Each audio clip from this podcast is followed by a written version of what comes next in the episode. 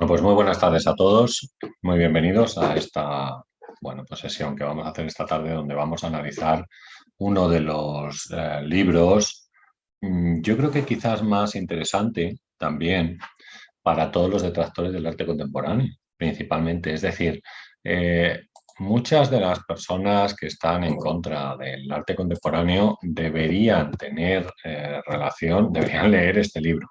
Aunque sí hay que decir, yo creo que el libro del cual vamos a tratar hoy y vamos a intentar resumir y comentar en muchos casos, no es un libro fácil. ¿Vale? Yo creo que es una de las cosas que nosotros debemos tener claro. Eh, no es un libro eh, fácil, es un libro eh, más que nada complicado.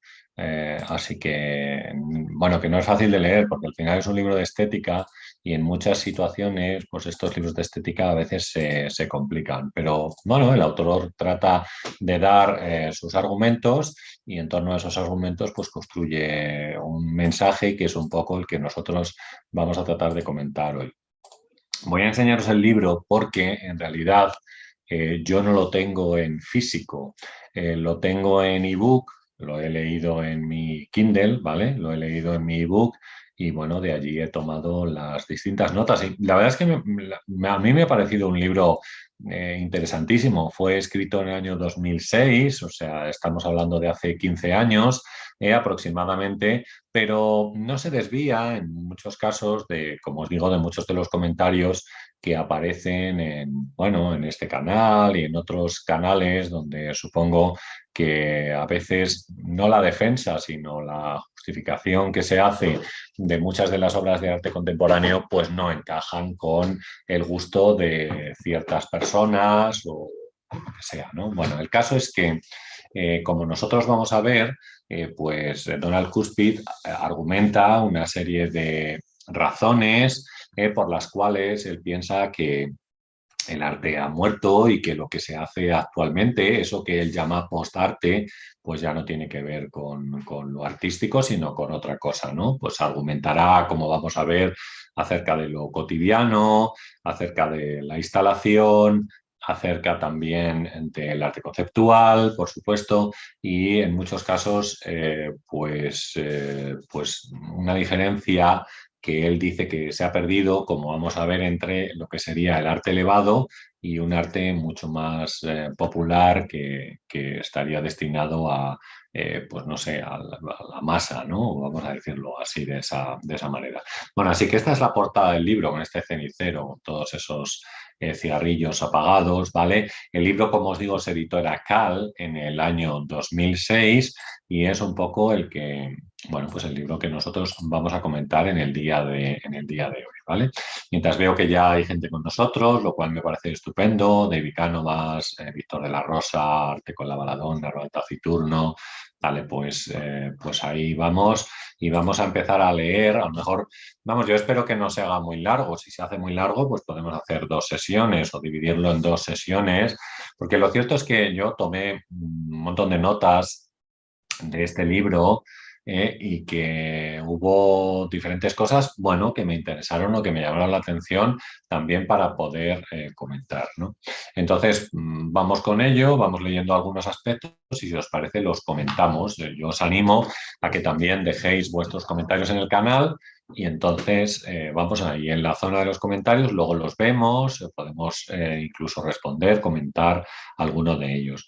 Bien, comienza el libro entonces diciendo que en la posmodernidad, es decir, el momento actual sería, ya no vemos la pintura, ¿vale? Sino la reproducción. O al menos lo que vemos, dice Donald Curpit, es la pintura a través de la reproducción de tal modo que la pintura de reproducción se identifica y parece virtualmente lo mismo a la mirada popularizadora. Es decir, él trata de hacer una diferencia, como veis, entre una pintura que no utilizaría la reproducción de diferentes imágenes o lo que sea, eh, frente a lo que es eh, pues esa eh, mera o exclusiva reproducción. Domesticada al ser reproducida, continúa la reproducción parece más real que la cosa real y más aceptable, es decir, más comprensible y familiar. quien parece responsable de esto, de, este uso masivo de la reproducción, es el espectador y no el artista. Dice Donald Cuspid que si tenemos un Cézanne reproducido, esto nos tranquiliza y atrae, porque parece algo cotidiano, mientras que un Cézanne real intimida, incomoda, porque perturba la conciencia de lo cotidiano, que en sí es la reproducción, es decir, es un poco lo que nos está tratando de decir. ¿no? La reproducción, por tanto, es una doble castración. Castrar la obra de arte y la conciencia de ella, ¿no? la conciencia en general. ¿eh? Así que bueno, aquí veis que empieza fuerte, eh, hablando sobre este asunto, hablando sobre este tema, como decimos, eh, empieza bastante fuerte y refiriéndose a, bueno, algún concepto que ayer veíamos, por ejemplo, en la obra de arte en la época de la reproductibilidad técnica, en el libro de Walter Benjamin, y que, eh, bueno, pues, eh, pues como veis, la reproducción, que sería un símbolo o un signo del arte contemporáneo, no va con las ideales de Donald Cuspin. ¿no? Para Frank Stella, continúa, los inicios modernos no tienen otro interés que el habituar al público al arte moderno. Es decir, que el público se vaya acostumbrando a este tipo de arte. Con lo cual se sugiere que este no es tratado y perturbado, el público, eh, con eh, la frecuencia con la cual lo había sido antes, sino que se le trata de animar a ver el arte a través de la vida cotidiana. Si bien eh, este arte a través de esta vida es un poco más divertido y emocionante, lo que ocurre con él es que no tiene una utilidad clara. Entonces hay otro concepto que él va a unir y que repite varias veces también a lo largo del libro y que tiene que ver con eso, con la representación o cómo el arte contemporáneo utilizaría el, eh, digamos, el, lo cotidiano eh, como un método de representación habitual que, como veis, no pertenece, según él, a lo que llamaríamos arte elevado, sino que eh, pertenecería pues, a una forma de representación mucho más popular, divertida, emocionante, pero sin utilidad. Dice Donald Cuspid, es una prueba de que el arte elevado está acabado. El arte elevado se ha convertido simplemente en otra muestra de la cultura visual inmaterial, con lo que pierde su privilegiada posición como fuente de experiencia estética, la cual, desde la perspectiva de los estudios culturales, carece actualmente de un interés ideológico. Aún más, es social y políticamente incorrecta, simplemente porque parece ser una experiencia única, una experiencia superior, una experiencia que no está al alcance de cualquiera, la experiencia estética.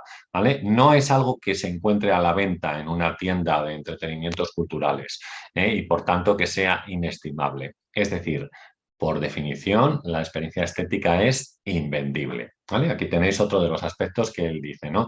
Y en muchos casos él asocia que el arte contemporáneo se ha perdido la experiencia estética eh, por completo. Y entonces al perder la experiencia estética en sus diferentes valores, suponemos belleza, sublimidad, eh, pues como decimos, abyecto, eh, siniestro, pues no sé, ¿cómo se llamaba esto? El, Ay, no me sale ahora. Bueno, bueno pues las diferentes eh, categorías eh, que tiene la experiencia estética, pues eh, al haberlas perdido, como decimos, pues parece que, el público ha dejado de sentir frente a la obra de arte, ¿no? Es un poco, yo creo, lo que él nos viene, lo que nos viene a, decir.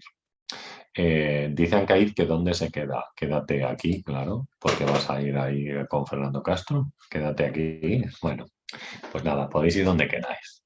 Bueno, dice, eh, continúa Donald Cuspid diciendo que él sostiene que la experiencia estética es la forma momentánea, personal y vigorizadora de esta pizca inconformista e intrépida.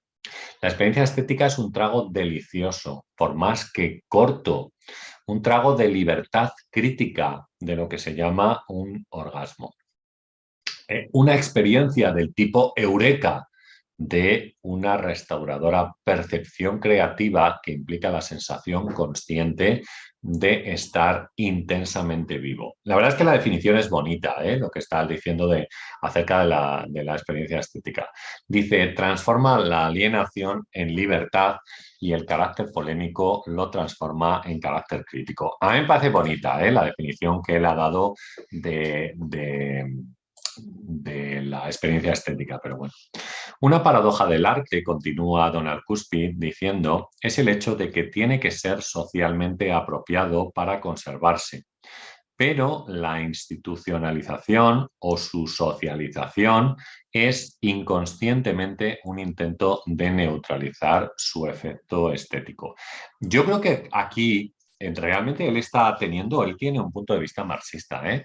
Sobre todo en la concepción del arte como algo socialmente apropiado, como algo que sirve para construir, digamos, un mundo mejor. ¿no? Pero eh, eh, al mismo tiempo dice que al, crear el sistema del arte e institucionalizarlo a través de galerías, museos, y salas de exposición, ¿vale? Se ha neutralizado el efecto estético que el arte tenía de por sí.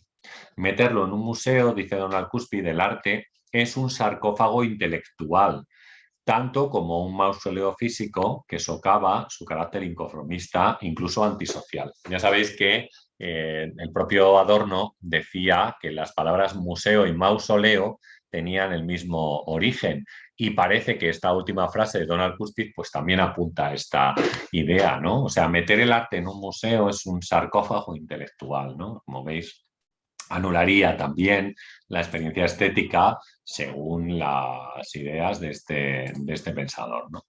Frank Stella perdón, ha articulado, nos dice Donald Cuspid, el carácter final del arte, lo cual no significa que dejarán de hacerse obras de arte, o que, perdón, que dejarán de hacerse obras de arte, sino que no tendrán estas obras de arte ninguna autoridad humana importante. Ya no fomentarán la autonomía personal y la libertad crítica. Ya no fortalecerán el ego contra el superego social, lo mismo que contra los instintos. ¿eh? Dos cosas que sofocan la individualidad con el conformismo. Como que el arte contemporáneo es un arte conformista y que no tiene nada que ver con lo individual.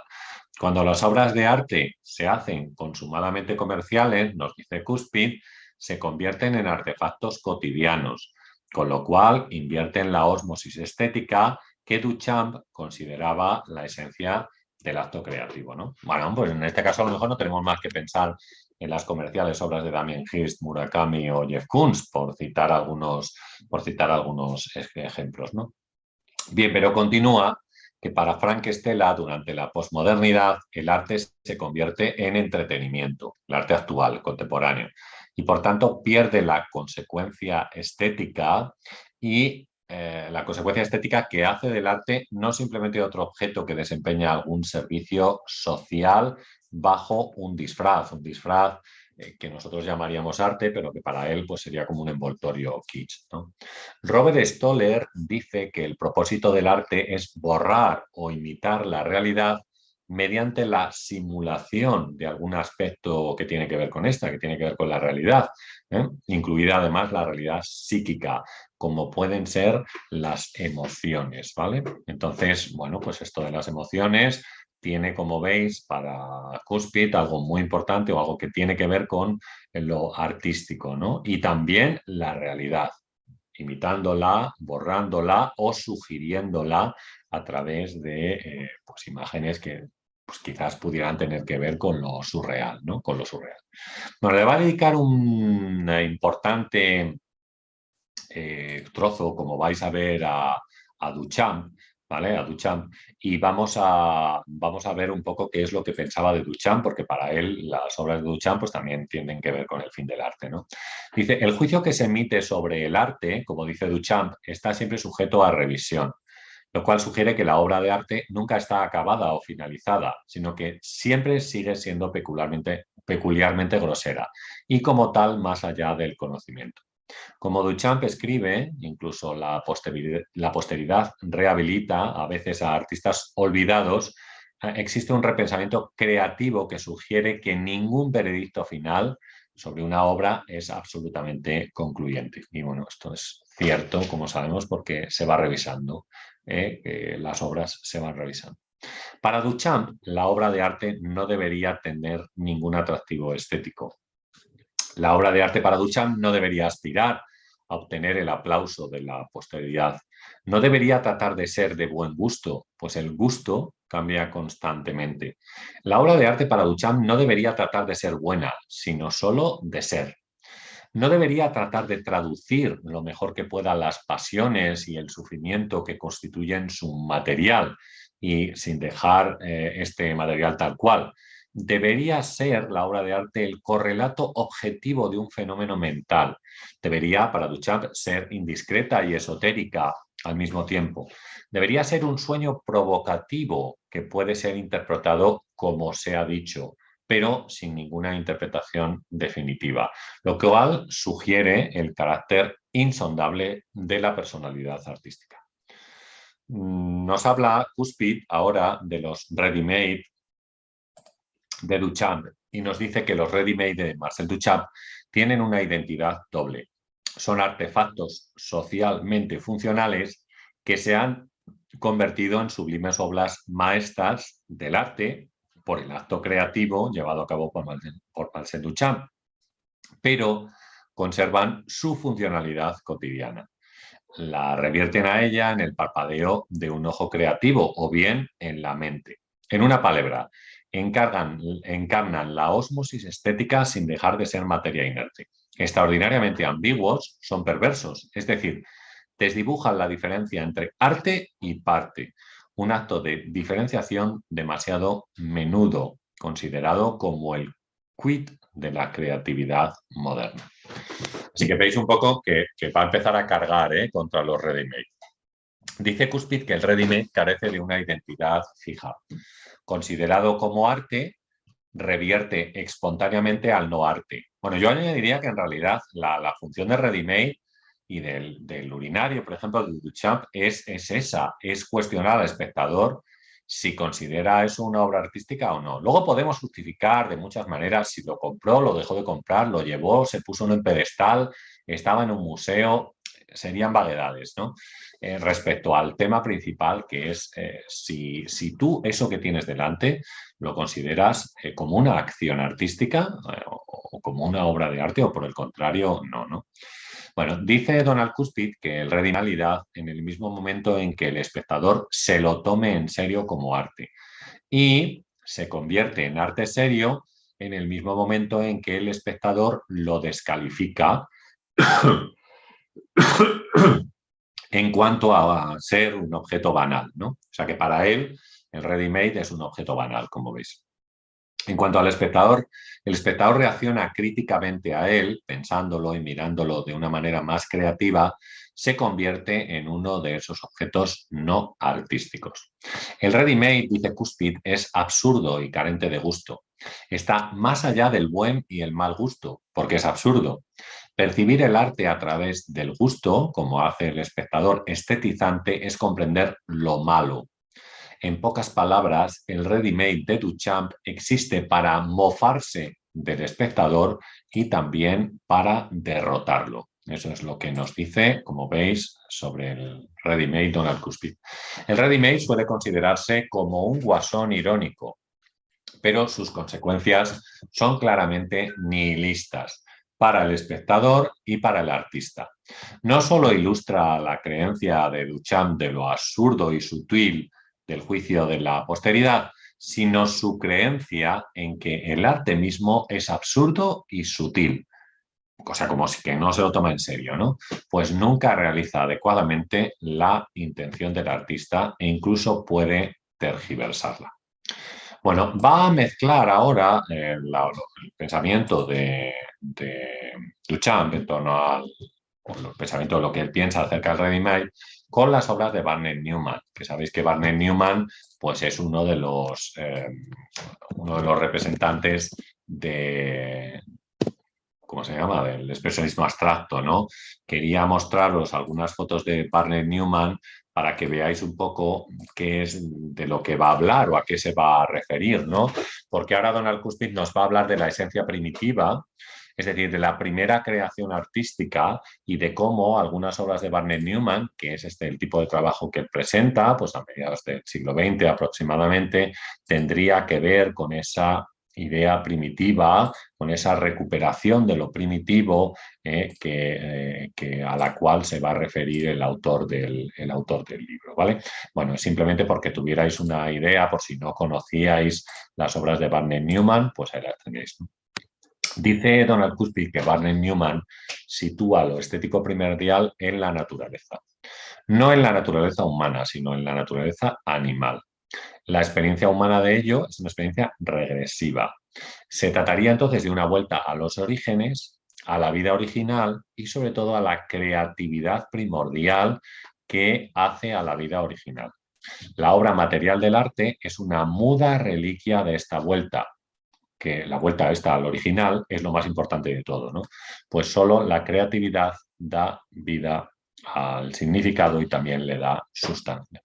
La obra de arte para Barnett Newman es una especie de reflexión a posteriori, a posteriori sobre la experiencia estética primordial, sobre estos orígenes, como decimos, la cual es una especie de encuentro místico con la creatividad sentimental del cosmos, un abrazo místico de la creatividad a través del cual el ser se origina y lo sustenta.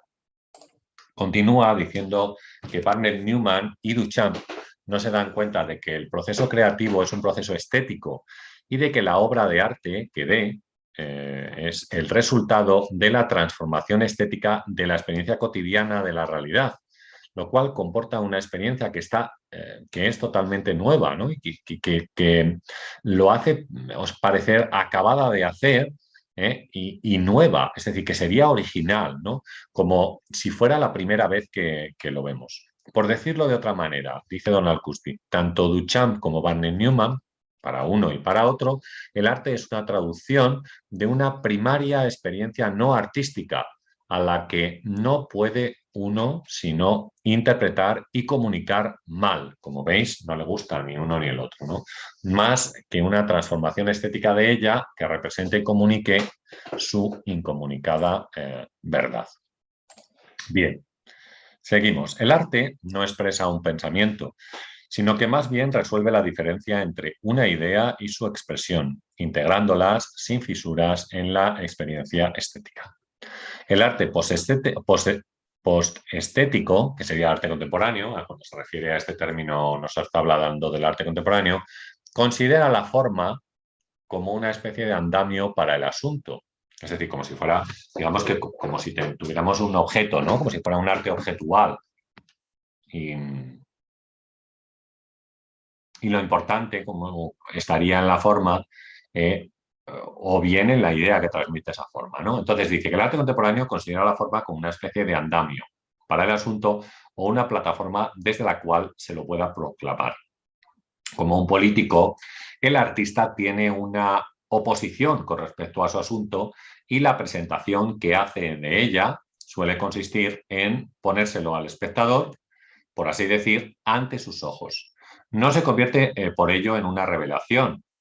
Eh, la forma es mínima, pero el asunto es máximo, ¿no? Pensar en el arte objetual, ¿no? Como decimos.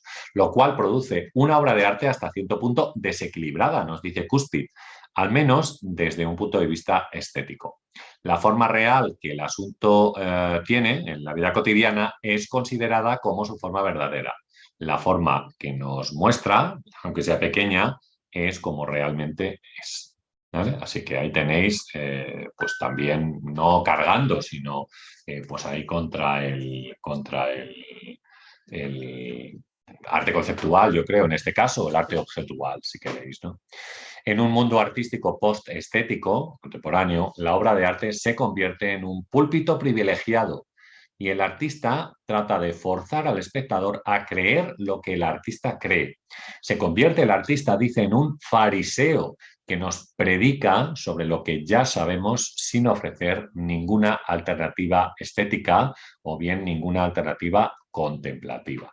Bueno, me vais diciendo qué os va apareciendo el libro. Yo creo que está interesante, ¿no? En, este caso, los, eh, tiene ahí sus argumentos, los va diciendo, oye, por supuesto que son refutables, muchos de ellos, pero, pero bueno, yo creo que es interesante, ¿no? Conocer todos los puntos de vista y este punto de vista también es, eh, es curioso, ¿no? Y además, quiero decir, eh, está muy bien argumentado, ¿eh? O sea, quiero, tú lees el libro y te das cuenta que este hombre no es tonto, ¿eh? De lo que está diciendo. Es un tío muy leído, o sea, es un libro plagado de citas, además, lleno de diferentes, eh, digamos, reacciones ante lo que van diciendo otros autores. O sea, que quiero deciros que, bueno, que, está bien, que es de lectura, yo creo que recomendable, incluso diría sea, que aunque en muchos casos no se coincida, pero está bien, es que si siempre leemos, eh, si practicamos el hedonismo cognitivo, ¿sabéis? Que consiste en leer y escuchar aquello que ya sé y que ya estoy convencido, ¿vale? Pues, eh, pues entonces no avanzamos, ¿sabéis? Habrá que contrastar y dentro de ese contraste, pues por ejemplo este libro, eh, pues es, estupendo para, para, ello, ¿no? O sea que, eso es. Así que bueno, yo os animo a ir dejando algún comentario, como os digo, ¿eh? y alguna pregunta y demás, como por ejemplo esta pregunta que hace Globo Arte. ¿Habría un encuentro Dimo-Borrego? Bueno, no hay un encuentro Dimo-Borrego porque ya las experiencias no han sido buenas y no va a haber. Así que siento decepcionar a la audiencia, pero no habrá encuentro no habrá encuentro Dimo Borrego. Venga, seguimos. Bueno, dice el autor que el arte moderno parece cada vez más eh, fallo del nervio creativo, o mejor, más eh, infinitamente dicho, en la imaginación creativa y la intuición creativa, que, es lo que fallan en él, la imaginación creativa y la intuición creativa. Daros cuenta que al hablar de arte moderno no está hablando de arte contemporáneo, sino que está hablando del arte moderno del siglo XX, de los sismos en general. La imaginación creativa, dice Donald Cuspid, es sustituida por la condescendencia con los intereses sociales, cotidianos, normalmente despojado de su resonancia afectiva ¿eh? de sus implicaciones existenciales y de su dimensión humana. El arte posestético, en este caso sí contemporáneo, la idea es cruda e intelectual y emocionalmente indigesta. Y hay poco o ningún arte dentro del contemporáneo. El matiz y la sutileza son prescindibles. El mensaje no es todo. Y en último término, como antes ha dicho, es un mensaje farisaico. Llama a un conformismo y una simplicidad nuevos en su concepción de la verdad social. Es más, cuanto más simple el mensaje, mejor, dice Cuspid. O en un mensaje simple es más fácil de comunicar a las masas que con uno dialécticamente complejo. Pero bueno, aquí nos meteríamos también en un ámbito que tiene que ver con la mirada o la percepción distraída, ¿no? Y el tipo de obras o algunos tipos de obras contemporáneos que también tienen que ver eh, con, ese mensaje facilón eh, fácil de comunicar, ¿no? Recordar que el propio Adorno, que, yo, que le influye mucho en, en la hora de escribir también, decía que el arte sí debía ser para todo el mundo, que Benjamin decía que no, que el arte debía ser para todo el mundo, pero que no se podría tratar al arte como una mercancía consolatoria y que el arte, decía el propio Adorno, debería ser menos democrático, más difícil, más complicado, menos democrático para el público, para un público que se le suponía un cierto nivel intelectual para enfrentarse a la obra, a la obra de arte. Bueno, el caso es que Donald Cuspid nos dice que las ideas, en este caso para el arte contemporáneo, se convierten en eslóganes en el arte ideológico, si es que eso se puede seguir llamando eh, arte. Bien, seguimos. Si lo estético reconcilia razón y sentido, entonces el arte moderno, dice, es un fracaso estético. Moderno, ¿eh? no contemporáneo. Pues la escisión entre un arte de la razón y un arte del sentido se hace cada vez más grande hasta que cada uno de ellos acaba purificándose en completa indiferencia recíproca. Yo propongo que, dice eh, Donald Cuspid, en lugar de entender el arte moderno en términos de movimientos, se lo, se lo entienda en términos de dialéctica de entropía y creatividad. Esto lleva a las diferencias estilísticas y conceptuales y a pensar el hecho de que virtualmente todos los movimientos que surgen a lo largo del siglo XX son erupciones de corta vida. Aparecen casi tan abruptamente como desaparecen. Parecen morir en cuanto nacen. Sus flores se marchitan rápidamente y quedan prensadas en las páginas de la historia, con lo cual pierden su perfume y fragancia para convertirse en artefactos intelectuales y culturales. Pueden ser, nos dice Cuspid, experimentos interesantes, como se ha dicho, pero son experimentos con resultados a menudo no concluyentes. No está claro que nos proporcionen conocimiento, al menos no conocimiento del mismo orden que el conocimiento eh, científico. Como veis, entonces, menudo alegato que está haciendo contra el arte moderno y contra los sismos. ¿eh? Como veis aquí, para él esto también le ofrece la negación de lo artístico. Yo aquí no estoy para nada de acuerdo con él. De hecho, es uno de los momentos, eh, bueno, también, o sea, ya sabéis que yo me dedico más a estética y arte contemporáneo en muchos casos, pero uno de los momentos más eh, interesantes, ¿vale? De, de toda la, el último arte es la época de los, de los ismos principalmente, son los 20 primeros años y los cambios que se producen, sobre todo ese cambio de paradigma que nos ofrece Natalie Heinich, ¿vale? Y que nos dice que se está produciendo porque los artistas, superados por la fotografía, se dan cuenta que quieren experimentar con cosas que no se habían experimentado antes, como podía ser repetimos, eh, la forma o el color. Y eso le va a llevar pues, al cubismo a descomponer las figuras, a la abstracción, a Kandinsky, Malevich, eh, Mondrian, ¿vale? al futurismo, a intentar representar el movimiento, o al surrealismo, en muchos casos, a representar el mundo de los genios. Neoplasticismo, ¿vale? constructivismo y todo. Bueno, pues oye, la verdad, despachar en este párrafo, así de un plumazo, eh, pues eh, toda la experimentación artística de principios del siglo XX y finales del siglo XIX, desde mi punto de vista, no tiene ningún sentido, ¿vale? No tiene sentido porque sí hay una razón, entre otras cosas, para que muchos artistas estén experimentando con forma y color y estén intentando crear diferentes caminos a los cuales pues algunos llegan, otros se quedan y otros van pasando por distintos eh, movimientos, eh, uno, tras, uno tras otro. Entonces, bueno, no sé qué pensáis vosotros, me parece a mí que es bastante duro en, este, en esta idea sobre los movimientos de vanguardia, entre otras cosas, pero, pero bueno, eh, a mí me, ha parecido, me ha parecido bastante, bastante duro, ¿no? O sea que, eso es. Bueno, seguimos, ¿vale? Me decís lo que pensáis ahí en el chat.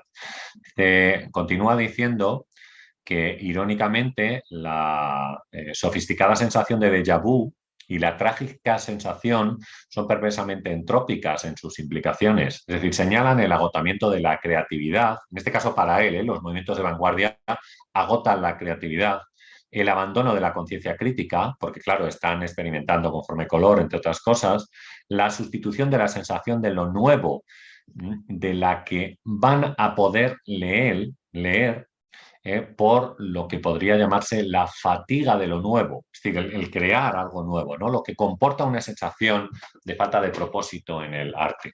La sensación de que uno está viendo el eterno retorno de lo mismo, que implica una plantilla irónica que es el síntoma por excelencia de la entropía moderna.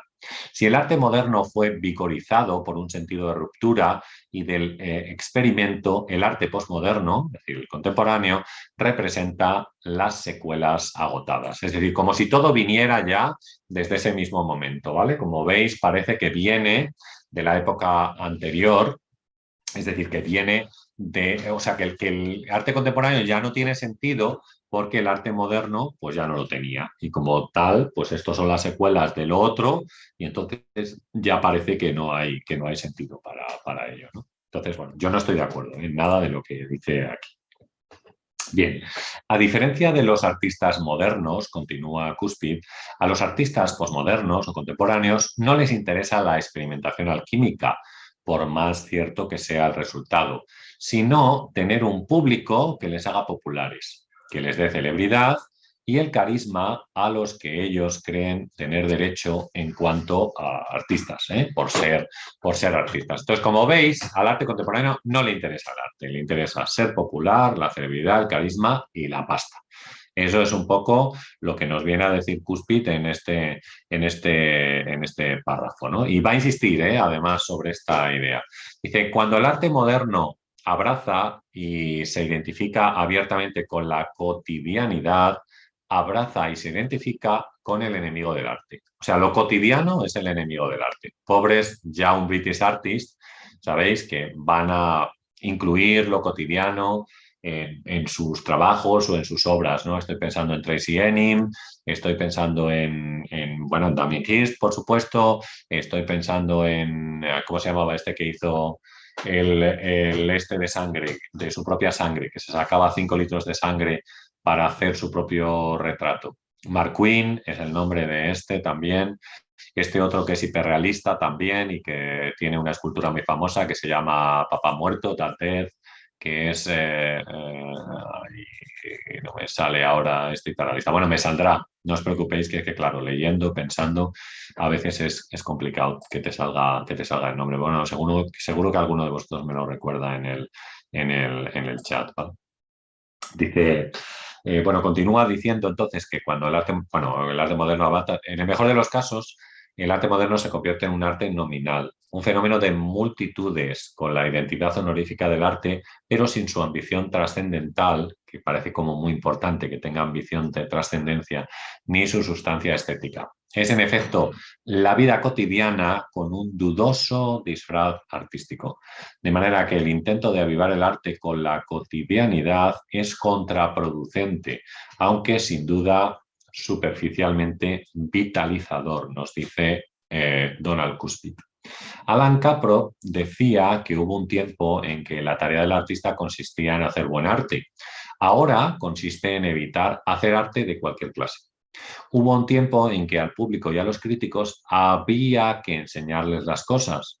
Ahora ellos, público y críticos, están llenos de autoridad y los artistas se encuentran llenos de dudas, ¿eh? llenos de dudas. ¿Cómo vamos? A ver, bueno, nos quedan un par de páginas por leer, que yo creo que, está bien, ¿eh? y, seguimos, y seguimos con ello. Dice, quizá la obra más eh, consumada del arte contemporáneo sea la instalación. ¿Vale? había un limpiador, sabéis que una limpiador o limpiadora que, que, bueno, pues quitó lo que se supone que era una obra de arte de, de una galería, creo que era. Vamos, que limpió unos desperdicios de basura que habían esparcido por allí o que había esparcido un artista. Entonces dice que el limpiador que arregló el desastre en la exposición, eh, como él lo calificó, fue el perfecto observador participativo. Es decir, correspondió con esa, con la basura, correspondió a ella en cuanto vida más que en cuanto arte lo cual confirmaba que era exactamente arte contemporáneo. Y en cuanto tal, significaba que este arte estaba carente, era carente de significado y de valor. Lo que entregaba era lo que tenía de basura a su otra basura, o sea, la basura real, porque al ser confundido con la vida, confirmaba que toda suerte trataba de la relación entre el arte y lo cotidiano, que es un poco el demonio, ¿no? Que la vida cotidiana es más interesante que el arte y que el arte solo es interesante cuando se confunde con la vida cotidiana, aunque eso signifique que pierda su identidad como arte, que solo debía, la, categoría de arte, al hecho de ser expuesto en un lugar llamado galería de arte y, por tanto, situado en el camino hacia su institucionalización como arte. El limpiador era evidentemente el crítico aceptado, nos dice eh, Donald, Donald Cuspid. Bueno, pues de este ejemplo ya sabéis, sobredimensionado, es Romuek, eh, me dice arte con la baladona, así es. Gracias, eh, Gaby. Eh, bueno, pues este limpiador que fue una noticia que, pues habéis aparecido en los medios de comunicación y también pues este tipo de noticias que son las que le gustan a los medios acerca del arte contemporáneo para denigrarlo y masacrarlo a, la menor, a la menor ocasión. Bien, lo que antes se llamaba arte elevado, continúa Donald Cuspid, se convierte simplemente en otro acontecimiento diario en el mundo cotidiano, con lo cual pierde cualesquiera raras cualidades que lo apartaban de lo diario. Es más, ayudaban a deshacer y trascender la cotidianidad y devolvían esta a su vulgaridad. Pero no entiendo yo muy bien cuál es el planteamiento de Cuspid del tipo de arte que él está abogando. O sea, está abogando por una vuelta a lo religioso, a, alguna a un arte educacional a través de la mitología, por ejemplo, eh, porque lo cotidiano, por ejemplo, estaba representado en los pintores holandeses del siglo XVII, muchos de ellos. Entonces, eh, no sé muy bien yo en este aspecto a qué, qué es a lo cual, o sea, cuál es el arte al cual quiere remitirnos. ¿Eh? ¿Y cuál es ese arte elevado al cual se refiere? Pues ese que se asocia con el ideal de belleza, con el planteamiento académico eh, de representar una Venus o algo así. No sé muy bien, no me queda cierta duda. Y, este tío está estudiado, ¿eh? quiero decir que no es que no es un pelagatos ¿eh? hablando, ya sabéis, o sea que, eso es. El arte del post-artista, o sea, del, del contemporáneo, consiste en convencernos de que no hay otra experiencia posible que la experiencia cotidiana. Así que lo cotidiano, como veis, que no, que no le gusta. Dice que las obras de Warhol, y a Warhol lo califica como un mal artista, ¿vale? Que las obras de Warhol se convirtieron en módulos de experiencia estratégicos. Se convertirán en experiencias sensoriales, ¿vale? Que tendría que ver con el percibir. Las obras de Warhol serán experiencias afectivas que tendrán que ver con el sentir, experiencias cognitivas que tendrán que ver con el pensar, experiencias físicas ¿eh? y enteros esteros de vida actual, y experiencias de identidad social que resultan de la relación con un grupo o cultura de referencia. Esto tenía que ver con relacionarse. Todo esto aparece en un solo objeto, nos dice Donald Curry. Al poseer objetos que han sido creados por Warhol, lo que hace el espectador es que se identifica implícitamente con él o con su figura, por Marx que inconscientemente, ¿vale? Forma parte, o él cree, el espectador cree que forma parte de un círculo íntimo de, Warhol. No cree que poseer el objeto confiere poder y licencia para percibir, sentir, pensar y actuar como si fuera un miembro exclusivo de ese eh, grupo. El objetivo es presentar objetos cotidianos hasta convertirlos en objetos estéticos lo cual hace que pasemos por alto su banalidad aun cuando están allí en la estética. Es decir, una estética que rebaja el umbral, por así decir, de lo que estamos dispuestos a llamar una experiencia estética. Lo sepa o no, el arte contemporáneo tiene contraído una gran deuda con la estética mercantil, es decir, con el manejo estratégico de las marcas, de la identidad y de la imagen. Los artistas contemporáneos, continúa, carecen de imaginación y no tienen necesidad de ella, pues para ellos el material banal es arte en estado puro, e incluso en un estado más bruto que el arte en estado bruto del cual nos hablaba Marcel Duchamp. Una vez más, el modelo es Duchamp, dice Cuspid. Pues sus ready-made, que se presentan en oposición a las obras estéticas de arte, son fenómenos cotidianos, de nuevo, convertidos en farsa. Son, de hecho, una especie de arte de la performance improvisado. Se burlan de la estructura social llamada arte, que está llena de personajes de repertorio, y la convierte en una farsa que es lo que bien puede ser el arte contemporáneo. Eso dice Cuspid. Aún quizás más significativo, los ready-made son actores de reparto haciendo una pobre imitación del arte, porque no pueden hacerlo este arte estéticamente eh, auténtico. Desde luego, continúa, ya no existe un espacio sacro, sino en la calle. Es decir, que, ni siquiera el museo, ¿vale? Que ya en la calle y no tiene nada de sacro, puesto que está hecho para una multitud callejera. Por supuesto, en los museos se puede disfrutar del arte contemporáneo, pero el museo se ha convertido en un centro de entretenimiento. Y aquí estamos. Esto enlaza un poco, ¿eh? yo lo digo también en mi libro de cómo entender el arte contemporáneo, que el entretenimiento la experiencia es muy importante para el arte contemporáneo. De hecho, es una característica del arte contemporáneo. Pero bueno, Cuspid dice, razón por la que ya no hay nada sacro en el arte, excepto por omisión crítica. En el mejor de los casos es un elegante boulevard hecho para pasear pausadamente, razón por la cual en muchas ciudades el arte privado se ha montado en la calle, convirtiéndolo en arte contemporáneo demostrando que, después de todo, pertenece a la multitud.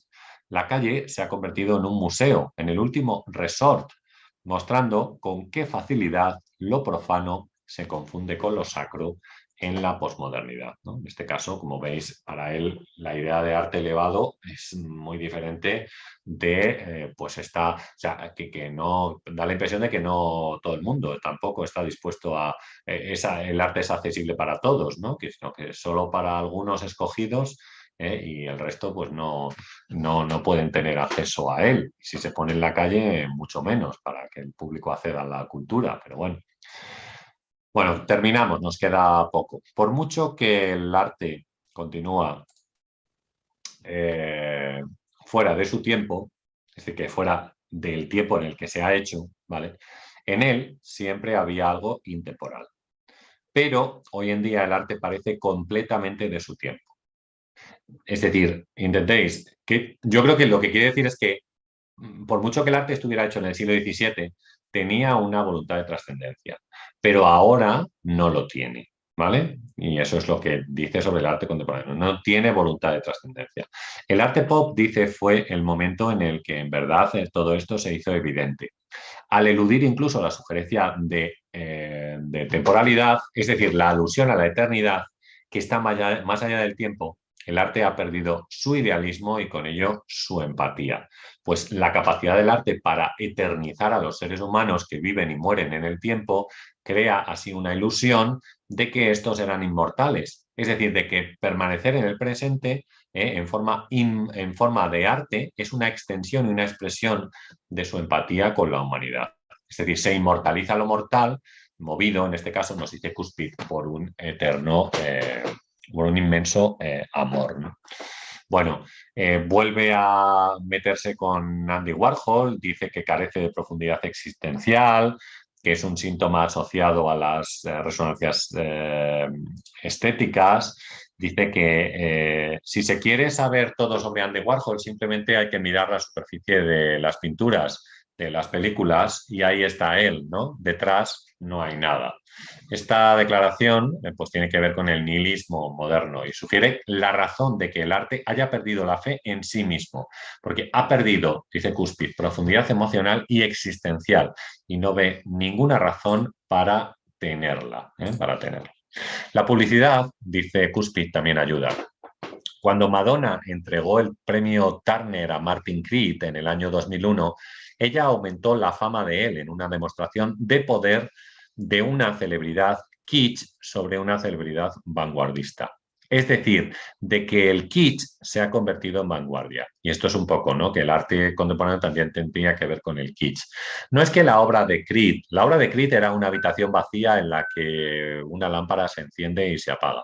Dice eh, Cuspid que esta obra no tenía ninguna virtud artística, ¿eh? así que la única virtud que tenía es la de generar eh, controversia que, según los parámetros culturales pop, es incluso mejor que ser inmortal, generar controversia, ¿vale? Y especial, bueno, lo tenemos en algunas obras, es verdad, y especialmente buena cuando la, la alternativa es ser olvidable. La controversia, dice Donald Cuspid, garantiza que uno tendrá un cierto lugar en la memoria social a corto plazo, sino en la memoria artística a largo plazo.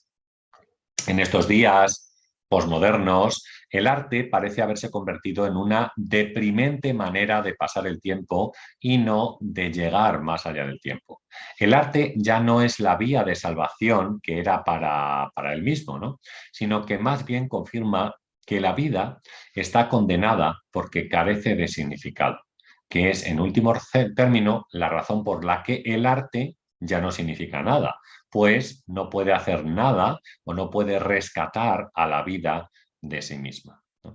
Termina Donald Cuspid en su libro diciendo que las feas pinturas vanguardistas de Courbet y Manet contienen las semillas del arte contemporáneo por su realista representación de la vida diaria.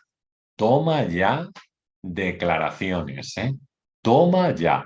Courbet y Manet, los que hacen los uno con el entierro de Ornans y el otro con la Olimpia, los que rompen realmente con el academicismo y dan paso a lo que entendremos como arte moderno, ¿vale? son las semillas del arte contemporáneo por su realista representación de la vida diaria. Así que el realismo, ya sabéis, para nada. Así que cuando mañana o pasado, uno de estos días, analicemos el libro de la dimensión estética de Herbert Marcuse y digamos que el realismo es lo que tiene que ser el arte, pues ya veréis porque aquí Marcuse y Donald Cuspid no se entienden para nada.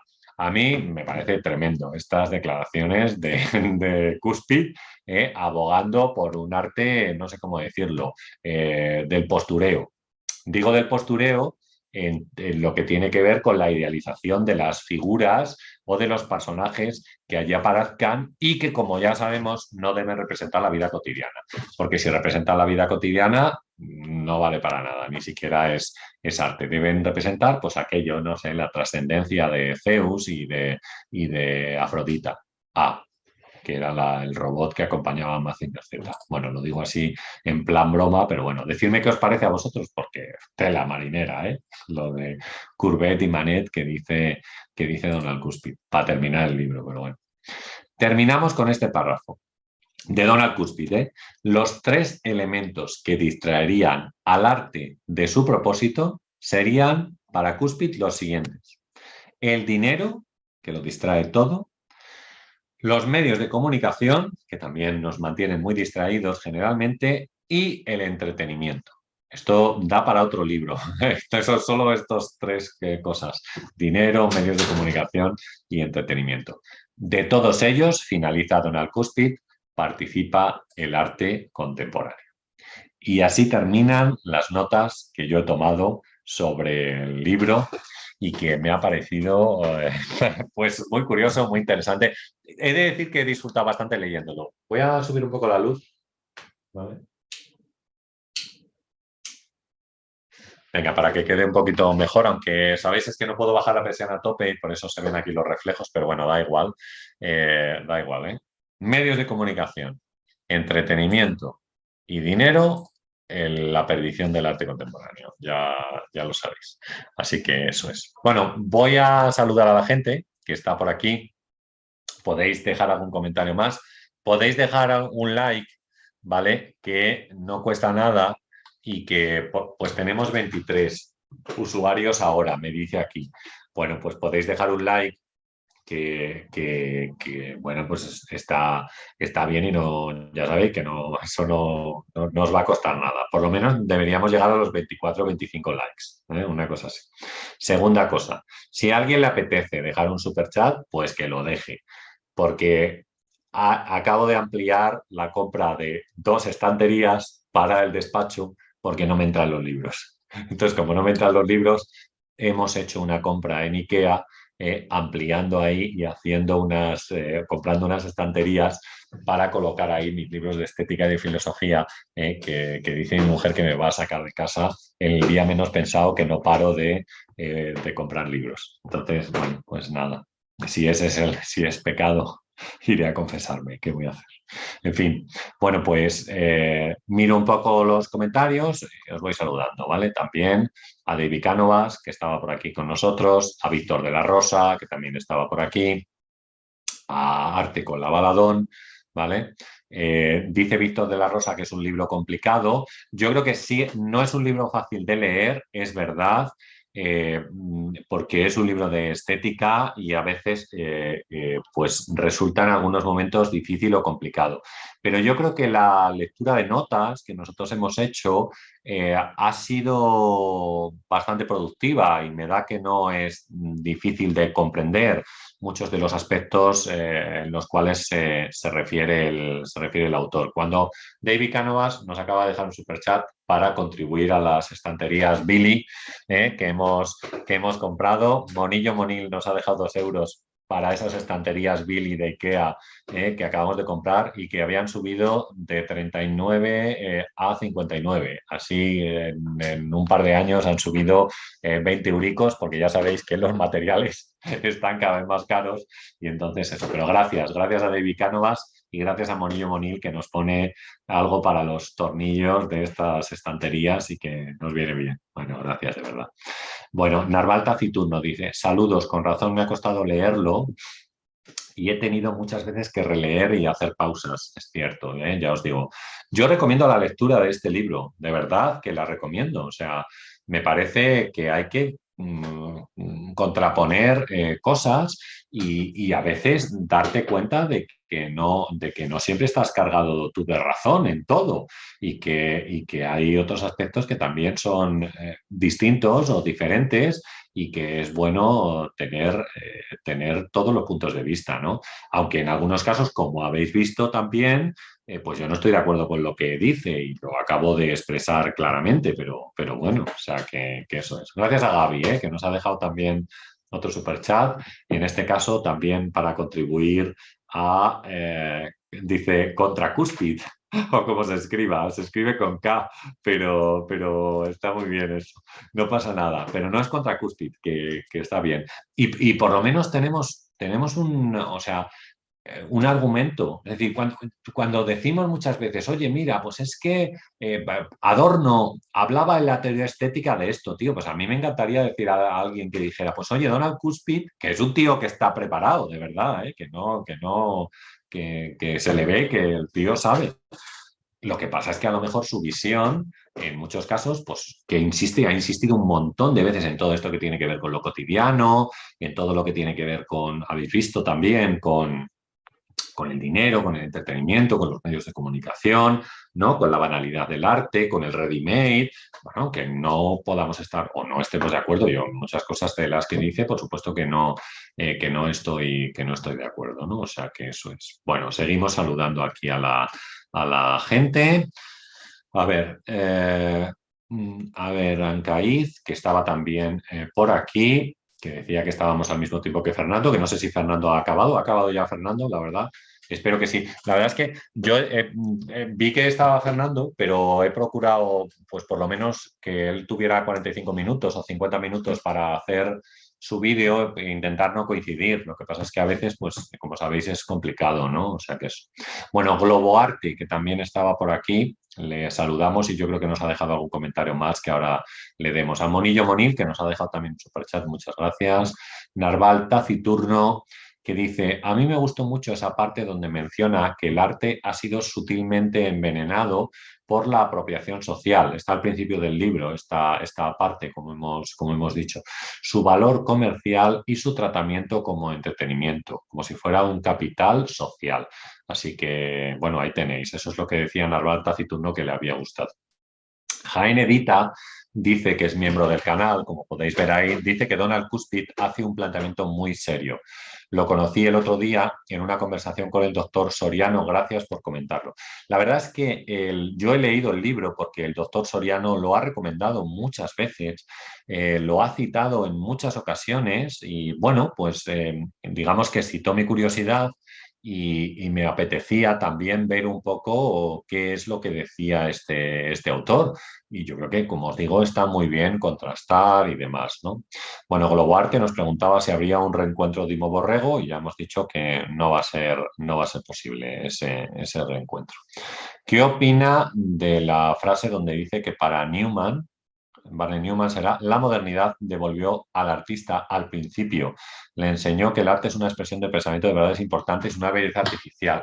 Pues la verdad es que a mí me ha gustado mucho, tal como explica Barney Newman, la idea sobre sus cuadros.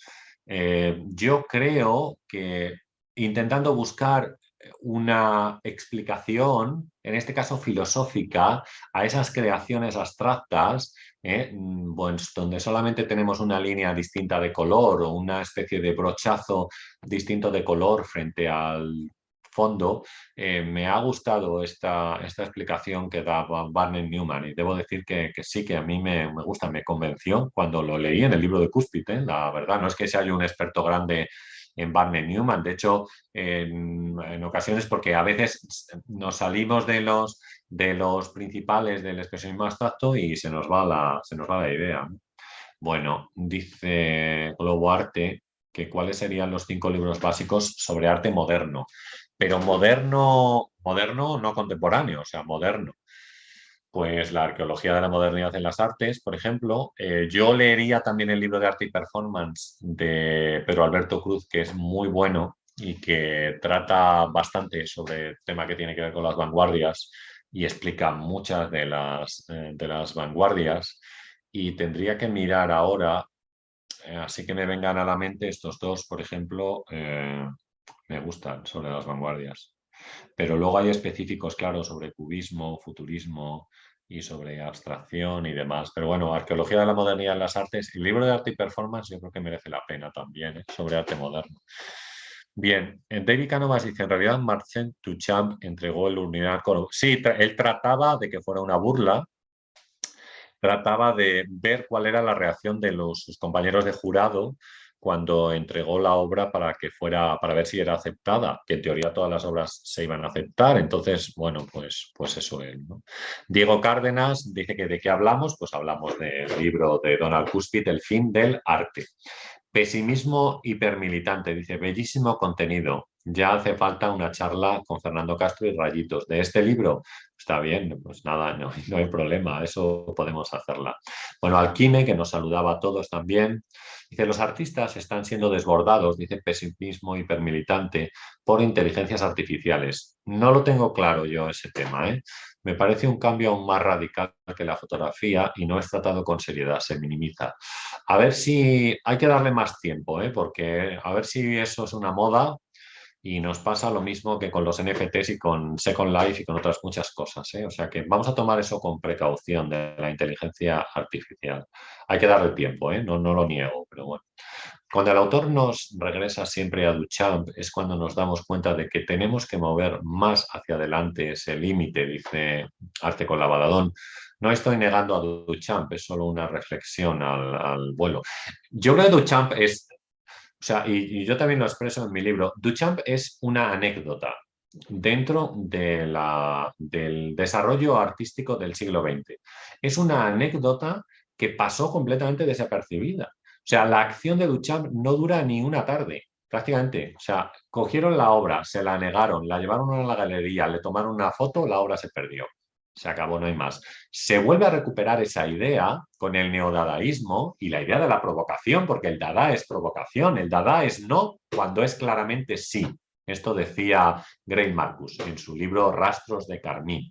El dada es no cuando claramente es que sí. Entonces, con esa provocación, esa idea de provocación es cuando se recupera Duchamp a mediados de los 50 y cuando el propio Duchamp ante una obra desaparecida, perdida por completo, lo que va a hacer es diferentes copias y luego pues ya hablamos de ella. Y como decimos, pues nos metemos en otros asuntos. En si la compro. Bueno, yo en mi libro, como sabéis, de cómo entender el arte contemporáneo, que presento con Fernando Castro el día 15 aquí en Salamanca, eh, le dedico, pues, ¿cuántas páginas? 32 páginas al urinario de Marcel Duchamp y hablar sobre él y hablar sobre cómo Duchamp abandona la pintura, qué es lo que hace, por qué pretende, por qué lo consideramos como la primera obra de arte conceptual y todo esto. Es así, ¿no? O sea que, bueno. Eh, lo, Globoarte dice, los juguetes intervenidos en el arte contemporáneo, ¿quiénes son pioneros de juguetes? Eh, no sé muy bien eh, qué artistas trabajan con esto, pero bueno, mm, no sé, me tienes que dar ejemplos claros de ello.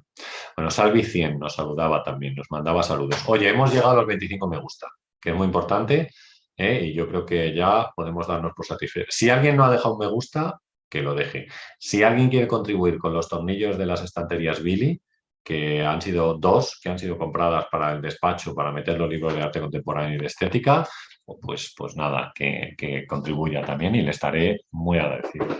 ¿eh? Muy, muy agradecido. Por cierto, me he comprado el libro de la biografía de Yayoi Kusama, porque Kusama es un artista que a mí me interesa, la verdad. Y, bueno, voy a ver si la leo. Estoy con un maravilloso libro de George Agamben que se llama ¿Qué es la filosofía?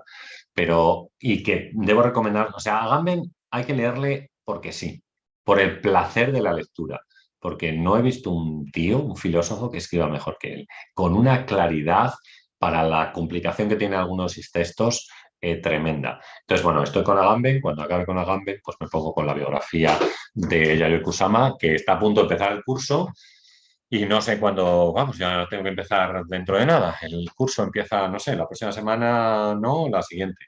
Pero, pero bueno, la próxima semana me toca ir preparando cosas y preparando clases y, ya para empezar, porque ya sé algunas de las clases que voy a dar, con lo cual, pues eso es, eso es importante para, empezar. Así que nada, eh, bueno, vamos a ver cómo andamos de tiempo, es lo que quiero decir. Pero bueno, nosotros vamos a intentar mantener un ritmo también en el canal de por lo menos un vídeo editado semanalmente y luego pues podemos hacer un directo si nos apetece a la semana. Ya lo vamos, lo vamos viendo. Bueno, un bien, un, le recomienda un título, eh, un libro a Globoarte que se llama Arte y Percepción Visual. No lo conozco yo, pero, pero bueno. Eh, eh, a ver qué más tenemos por aquí. Em, dice Monillo Monil que es, libro es, es muy genérico y que le dice mucho y que es una auténtica piedra intelectual. Vale, el realismo social es el único arte.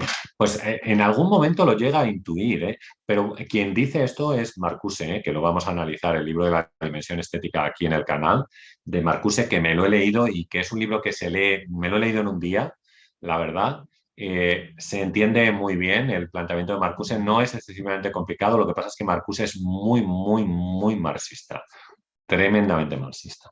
Entonces, bueno, pues, pues nada, hay que estar preparado para, eso, para no salir, digamos, escandalizado. Marisa Ixas dice, Rafa, eres un crack. Explicando, gracias. Estupendo.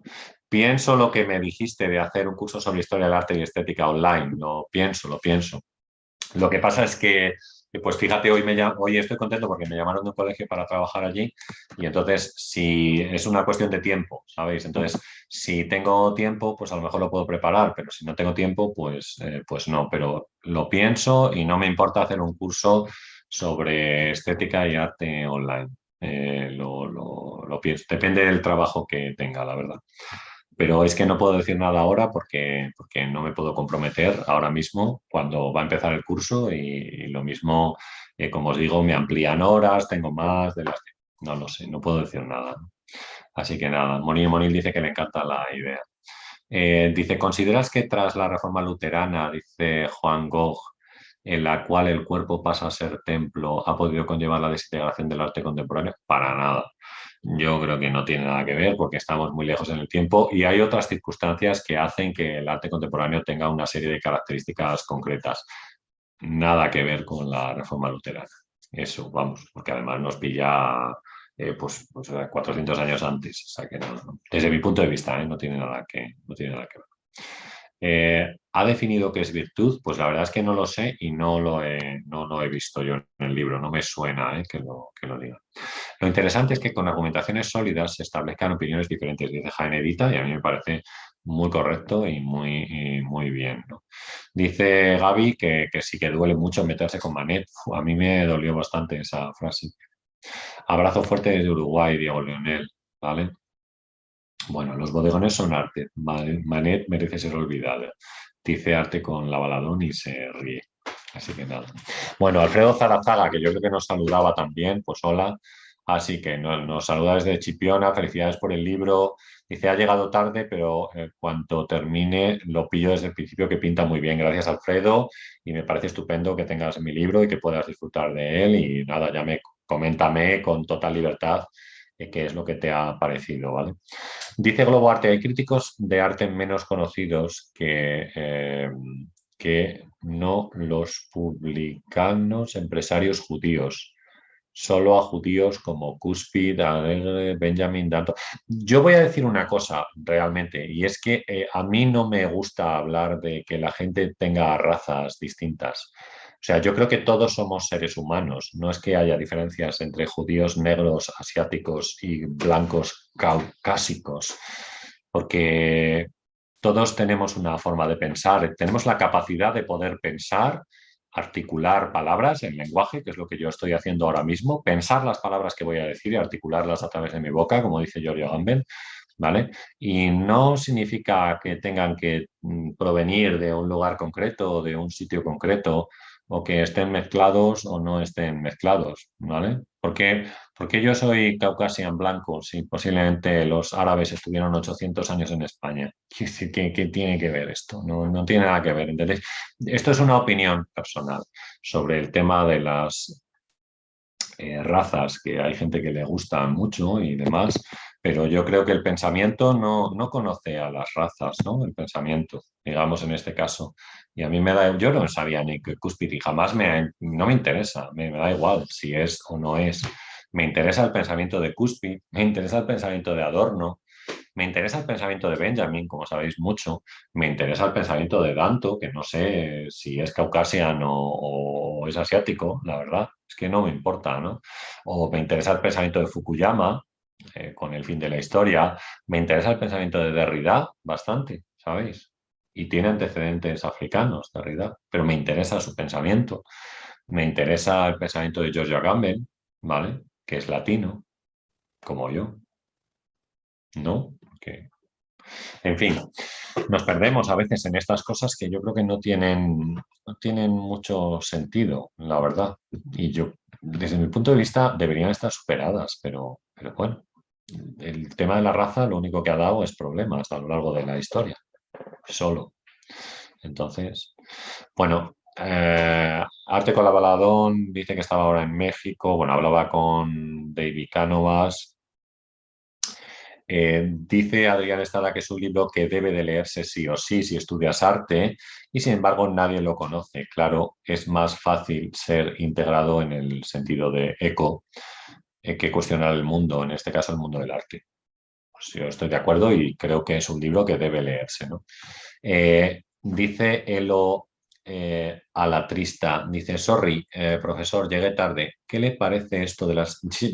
ya he comentado que las inteligencias artificiales pues no me, yo creo que hay que darle un poco de tiempo, porque es que ahora mismo no me da, no me da ninguna, no, tengo una opinión realmente sobre ello, ni puedo tener, espero que no sea un bluff pasajero, eh, pero que a lo mejor queda, porque es que estamos muy sujetos a las modas, ¿sabéis? Y entonces, no sé, Snapchat era una buena aplicación, pero ya no la usa nadie, ¿no? Eh, Facebook eh, se utilizaba como banco de imágenes en 2015 y ahora ya no.